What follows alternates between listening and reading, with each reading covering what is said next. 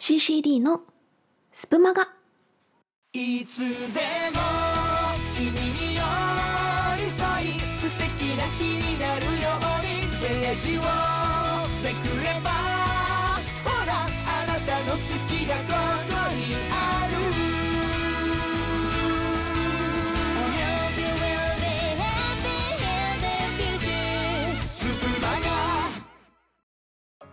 改めましてこんばんは CCD ことしーちゃんです、え1週間前の金曜日のスプマガでですね、えーアラサーリーマンのお二人がご卒業となりました、えーアラサーリーマンのお二人本当にお疲れ様でした。あの最後の回でね結構こうしんみり振り返る感じかと思いきやこう相変わらずこう笑わせてくれるところがあったりしてで最後にはこう歌も聴かせてくれてやっぱあのお二人は歌めちゃくちゃうまいしあの二人とも声すごくいいんですよね。私ねもともとその男性2人組のラジオ番組ってすごい好きででさらにその歌も好きだからもうなんか結構ねツボにはまってる2人組だったので ちょっとねあのスペマガからの卒業っていうのはちょっと寂しく思っているんですが、はい、でもあのもともとねライブをやってる方たちなので、まあ、そちらの方でまた声は聞けるかなと思っております。うん。あのスプマがねあの同じラジオ班に入って何か交流の機会が持てたら嬉しいなとは思ってたんですけど私は私でこうなんていうのかな。あのコラボするということに対してちょっとこうなんていうの？こう緊張もしちゃうし誰かと何かを一緒に作るっていうことを慣れてないところがあって なんかそういう機会をね逃してしまったんですが。はい。まあでも皆さん最後の回聞きましたか？なんかしんみりする部分もあるし真面目に振り返ってくれてるところもあるんだけどでもやっぱりこうクスッと笑わせてくれるところがあって、はい、最後までアラサリーマンのお二人でね駆け抜けてくださいました。本当にありがとうございました。で私はというとまあねこのスプマガが始まってからずっといて今もいるって感じのねなんていうのこうまだいんのかこいつって思われちゃうかもしれないんですけど。まあまああのこういうやつもいるということでね見守っていただければと思うんですが。あのね私のあのまあ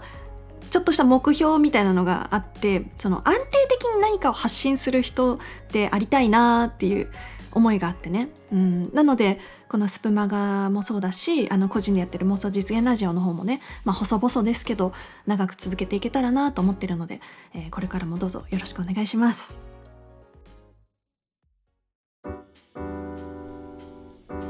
週の初めの月曜日。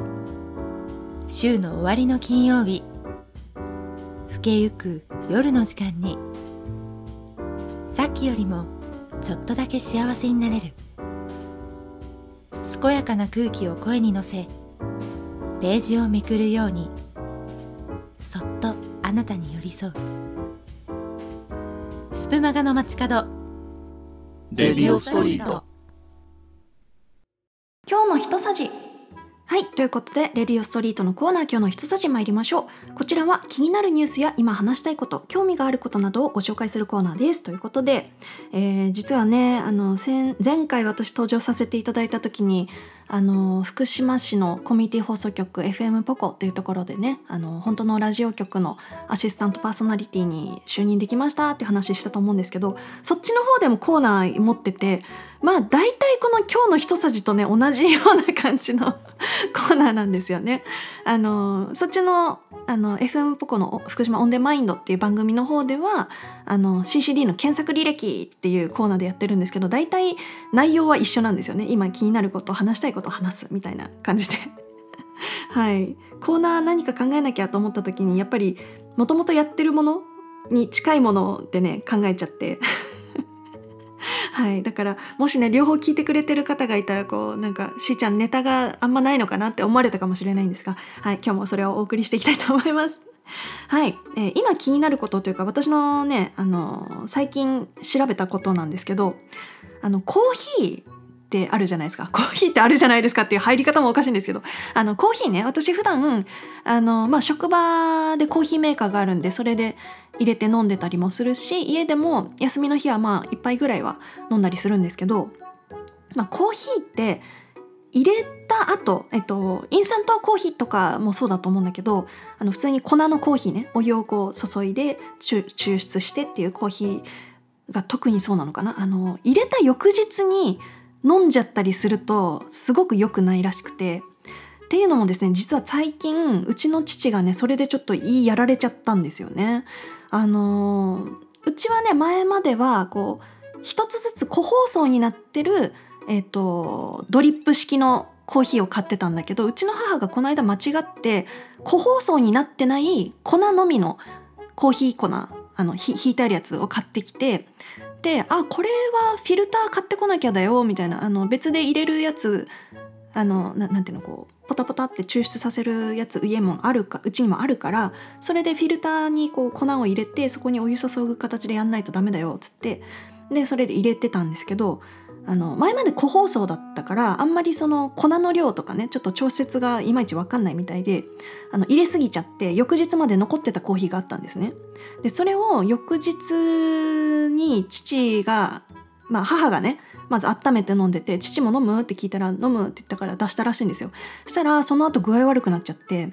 あのねコーヒーってもともとあの胃酸を分泌させる力が強いみたいでであの1日置いちゃうと酸化するんですってコーヒーってだから味も落ちるしあの胃酸を過剰に分泌させる力が強まっちゃうみたいでだから皆さんあのコーヒーね入れた翌日のやつはもったいなくても収めないとダメですよ。はいということで皆さん気をつけましょうねまあ知ってる方は知ってるとは思うんですけど。はいというお話でした。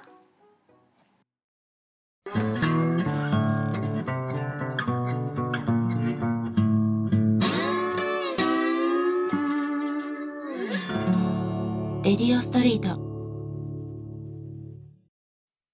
いかがでしたでしょうか？本日のモスまあまた言っちゃった。本日のスプマが。すいません。あのいかがでしたでしょうか？って言った後自分のね個人でやってる番組名を言ってしまうっていうのすごいよくやってたんですけどまたやってしまいました。失礼しました。であの今のねコーヒーの話もうちょっと詳しくしたいんですけどえっ、ー、とねその酸化することによって胃酸を過剰に分泌させてしまうっていうそうだから作り置きコーヒーって良くないっては言われるんだけどやっぱ一番はねその酸化することで良くない成分が増えるみたいなね。で、あのー、作り置きコーヒーが体に悪いんだけど全ての作り置きコーヒーが悪いわけじゃなくって